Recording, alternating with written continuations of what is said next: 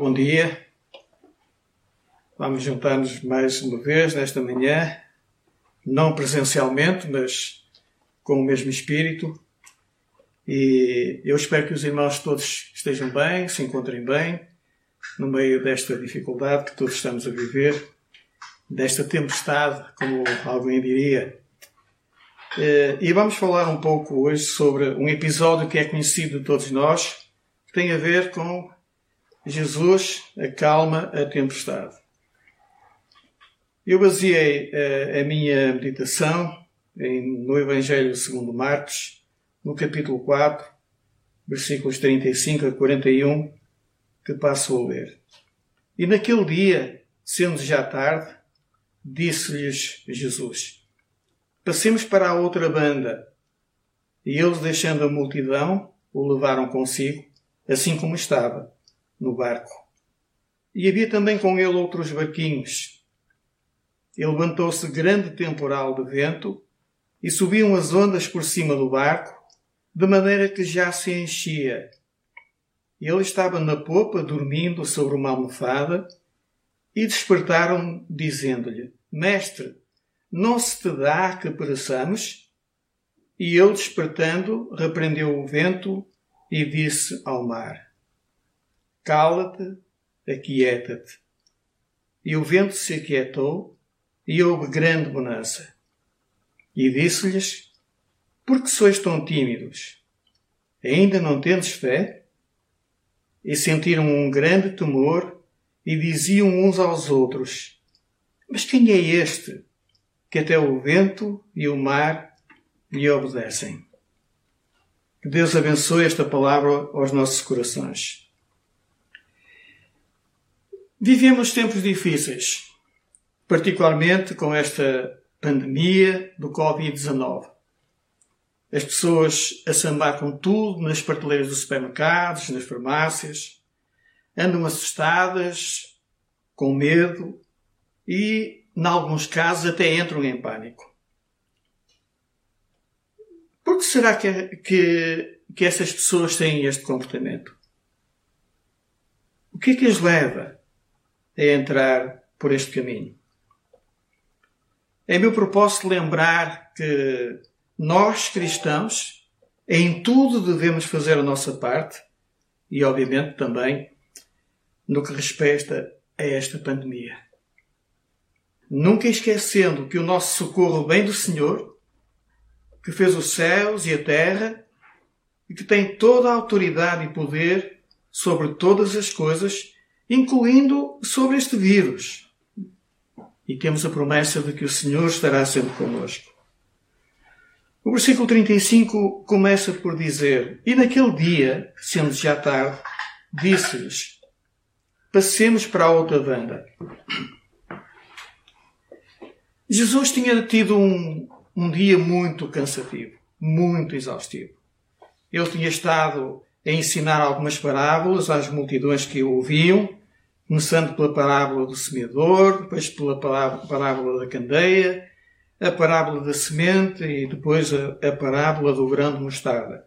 Muito tempo no meio de, de, de, de, multidões, falando e se calhar até não sabia alimentar da, da forma conveniente. E portanto Jesus estava cansado. Havia, havia tido um dia muito exaustivo, ensinando as multidões, e por isso, no final do dia, quando já começava a, a cair a noite, Jesus disse aos discípulos que o levassem para a outra margem, para a chamada província de Decápolis, onde habitavam os gadarenos. E curiosamente, Jesus vem logo a seguir a ter um encontro com aquele, aquele endemoniado gadareno. Mas não é sobre ele que nós vamos falar agora. Por isso, Vamos manter-nos aqui neste episódio de, desta tempestade. O mar da Galileia ficava cerca de 200 metros abaixo do nível do mar e tinha aproximadamente 19 km de comprimento por 10 de largura. À noite, a temperatura baixa muito e, e a diferença entre o planalto e o lago, a superfície da, da, do, do, lago, uh, provoca um choque térmico que invariavelmente dá origem a fortes ventos e tempestades. O versículo 36 diz: Eles, deixando a multidão, o levaram consigo, assim como estava, no barco. E havia também com ele outros barquinhos. Os discípulos eram homens habituados às lides do mar. Conheciam muito bem o seu barco e eram experientes nas suas manobras.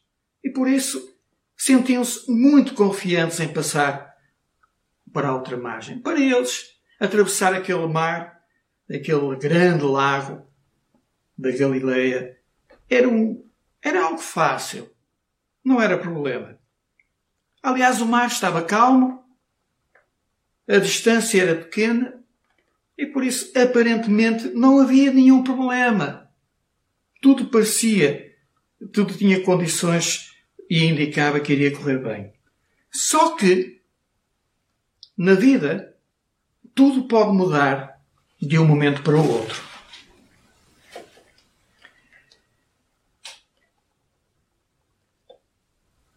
Versículo 37 diz: Levantou-se grande temporal de vento e subiam as ondas por cima do barco, de maneira que já se enchia. De repente, levantou-se um grande temporal, um vento forte, as ondas subiam por cima do barco, inundando-o de água, e apesar da sua vasta experiência destes homens e do seu conhecimento nestas lides eles sentiram-se impotentes. Tal era a força do mar e do vento. Já tiveste momentos em que, não obstante a tua larga experiência em alguma coisa, te sentiste impotente para resolvê-la? Para resolver algum problema que tenha surgido? Na nossa vida, há muitas coisas que acontecem em que, não obstante a nossa capacidade, conhecimento e a facilidade como lidamos com coisas, nem sempre nós nos saímos bem. Há coisas que nós não conseguimos resolver, por muito experientes que sejamos. Estava na, na popa, tanto na parte da frente do barco, dormindo sobre uma almofada. E despertaram-no, dizendo-lhe: Mestre, não se te dá que pereçamos? Como já disse, o dia em que este dia tinha sido um dia muito cansativo para Jesus. Jesus estava cansado e exausto. Ele era humano como nós. Era Deus e era homem 100% também. E depois de um dia muito agitado, passado com as multidões, ensinando as multidões, curando as multidões, atendendo às necessidades das multidões, Jesus dormia na polpa do barco. E isto deixava os discípulos inquietos e atemorizados, porque a tempestade que estava a levantar-se não era fácil para eles. Então, eles acordaram o mestre, dizendo: Mestre, não te importas que nós pereçamos? Não te importas que nós morramos?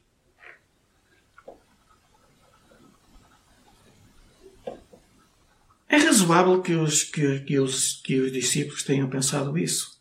Naturalmente, se fôssemos nós que estivéssemos naquele barco, iríamos pensar o mesmo, iríamos ter o mesmo comportamento, digo eu talvez a aflição do momento. Às vezes, as situações que enfrentamos não nos permitem pensar de que não estamos sozinhos a enfrentá-las. Jesus disse: No mundo tereis tribulações, mas tendo um ânimo, porque eu venci o mundo. E isto muitas vezes passa-nos. Esquecemos-nos disto. É importante lembrar as promessas de Deus. Nós nunca estamos sozinhos neste mar de acontecimentos. Temos o Espírito Santo que habita em nós e nos faz lembrar de todas as coisas, inclusive das promessas de Deus. Estas promessas consolam-nos e ajudam-nos a olhar o futuro com ânimo e esperança. Porque o choro pode durar uma noite, mas a alegria vem pela manhã. E ele, despertando, repreendeu o vento e disse ao mar: Cala-te e aquieta-te. E o vento se aquietou, e houve grande bonança. Às vezes, ondas podem levantar-se na nossa vida, em áreas eh, em que achávamos que estávamos seguros. Eu estou-me a lembrar, por exemplo, da crise financeira de 2008, com a falência daquele, daquele banco lá nos Estados Unidos e de muitos outros associados, o chamado efeito dominó. As pessoas tinham o seu dinheiro ali e achavam que o dinheiro estava seguro, mas de repente perderam tudo e ficaram sem dinheiro. Há áreas da nossa vida onde nós, nas quais nós confiamos e onde nós esperamos ter a nossa segurança. Mas será que são seguras?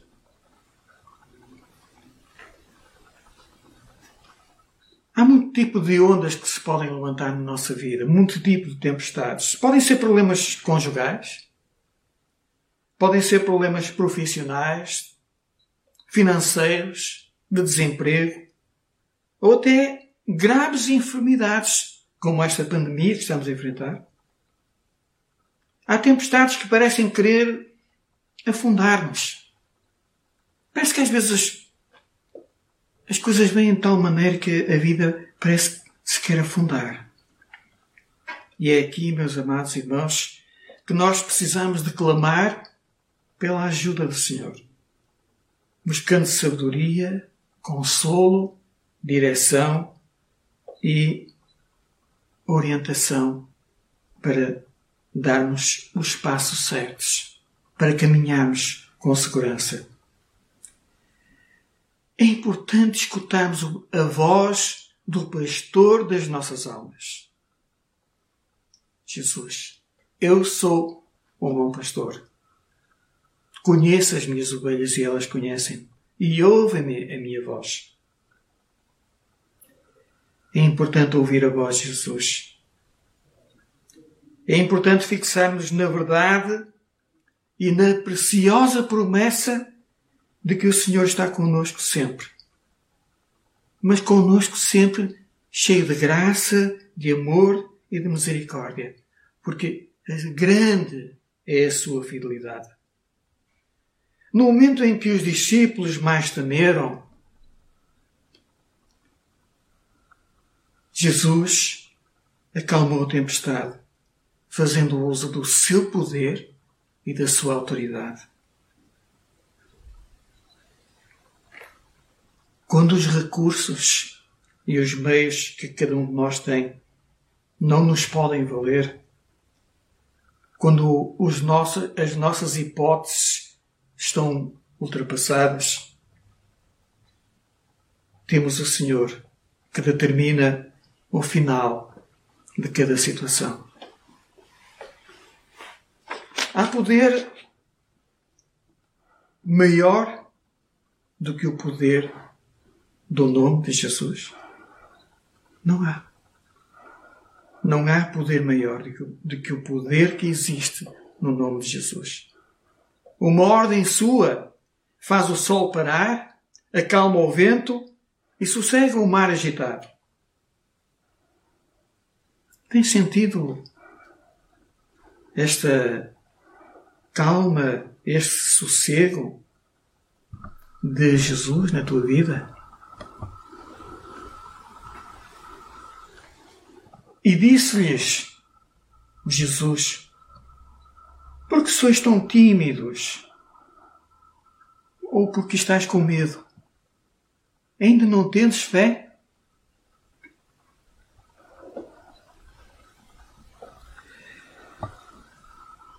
Finalmente, Jesus mostra aos seus discípulos que confiar nele é muito mais do que simplesmente acreditar que ele existe.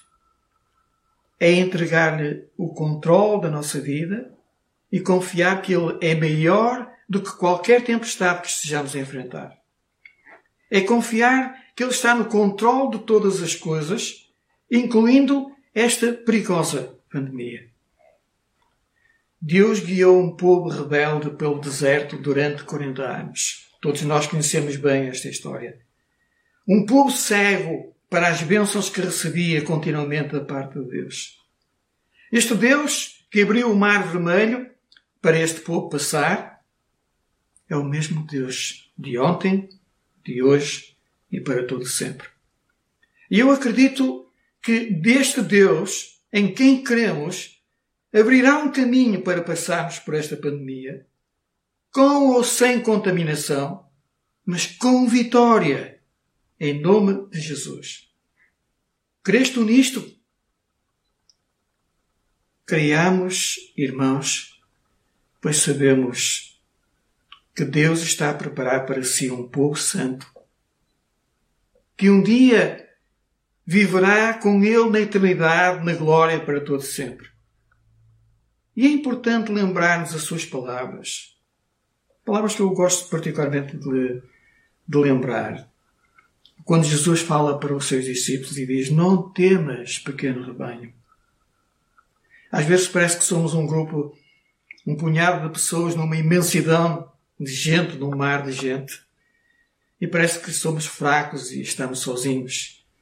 Mas o Senhor lembra-nos isto: Não temas, porque eu estou contigo.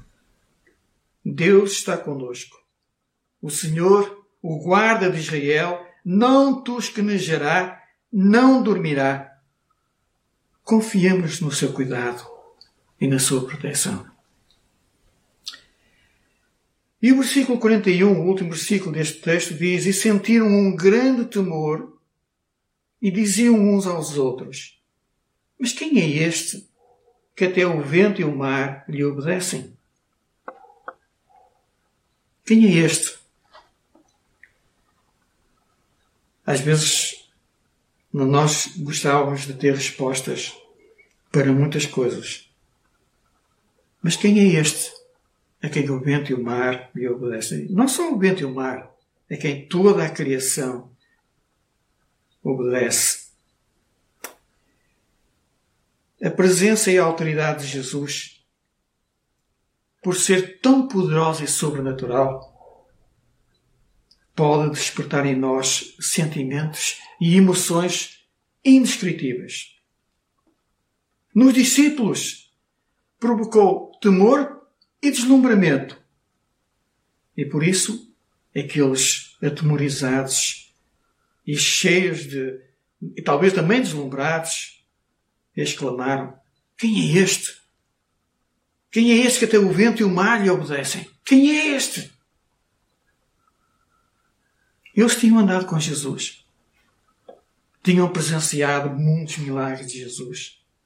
Estou a lembrar, por exemplo, do milagre das bodas de Canaã, mas podíamos ver outros. Uh, uh, Deixem-me ver aqui um pouquinho mais atrás a cura do paralítico de Cafarnaum, a cura de um leproso, a cura da sogra de Pedro e tantos outros, a cura de um homem que tinha uma das mãos mirradas. Eh, mas, mesmo assim, e tendo presenciado tudo isto, eles ainda perguntavam quem é este? A quem o mar e o vento lhe obedecem?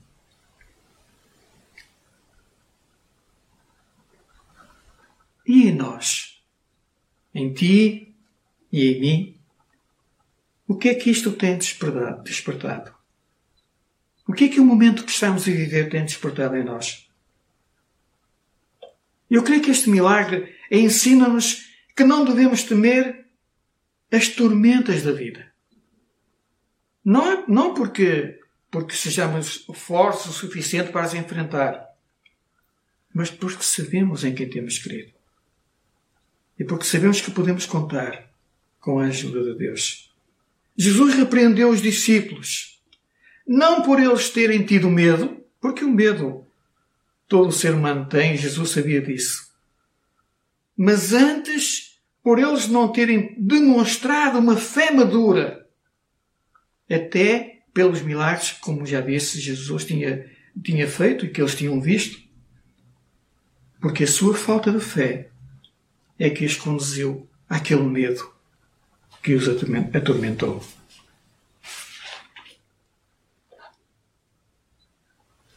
Como é que estás a lidar com as tribulações na tua vida? Não somente com esta pandemia, mas com as coisas todas que acontecem na tua casa, na tua vida pessoal, talvez na tua igreja, na tua família. Como é que estás a lidar com isso? E com este vírus também? Porque não? Como é que estás a reagir? Assusta-te? O que é que fazes para, para passar o tempo, passar esta oportunidade que Deus está a colocar diante de nós, de cada um de nós, de todo o ser humano? Talvez quebrantando muitos, talvez falando a muitos outros, talvez também dando oportunidade para a Igreja refletir e pensar na postura que tem tido se tem cumprido os propósitos de Deus ou se tem vivido à sua maneira. E a igreja és tu e sou eu. Somos todos nós. É normal nós sentirmos medo, principalmente numa situação como esta. Aliás, o medo é uma forma de nós nos protegermos. E de maneira nenhuma devemos menosprezar ou ignorar o medo e também as recomendações que as autoridades competentes uh, nos dão para, para lidarmos com esta situação. Mas os nossos olhos não podem nem devem deter-se neste vírus. Os nossos olhos devem estar focados em Deus. Tem poder para acabar com este vírus e refazer todos os seus efeitos nefastos e colaterais. Quando nos focamos em Jesus, percebemos que o medo não faz sentido. Podemos ter medo, mas o medo não nos deita por terra.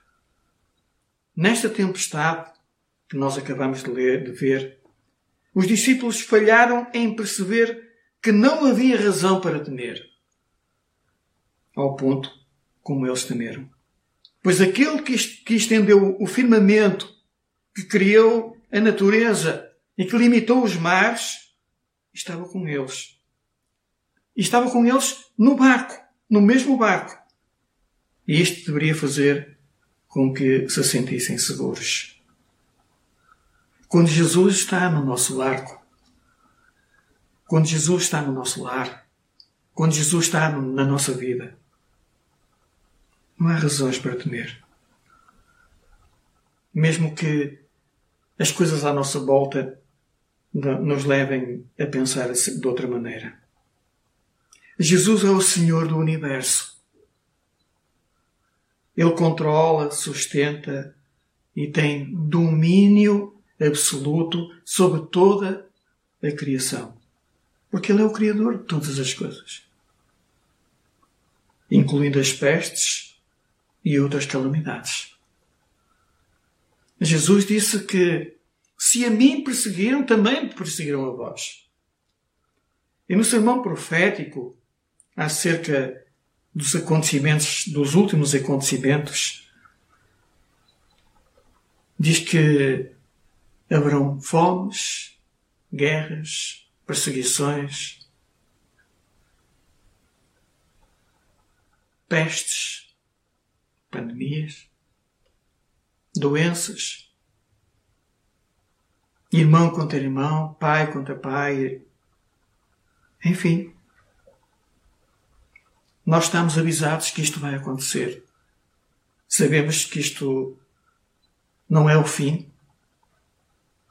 Pode ser o início de um processo que vai levar certamente a um desfecho.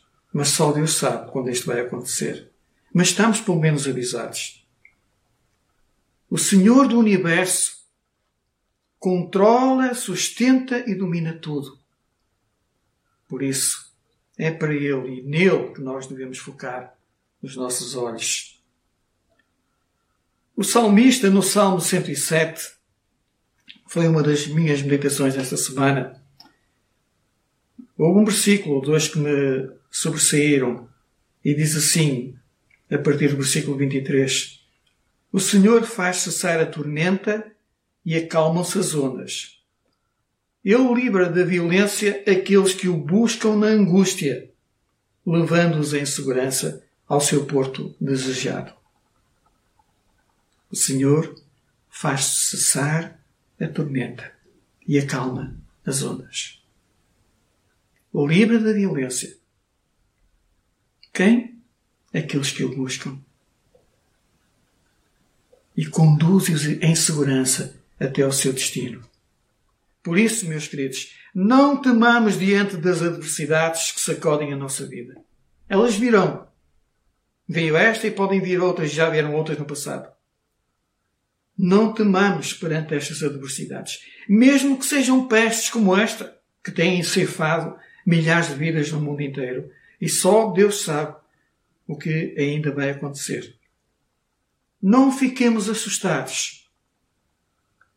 Fiquemos atentos, mas não deixemos que o medo desvie o nosso olhar de Jesus.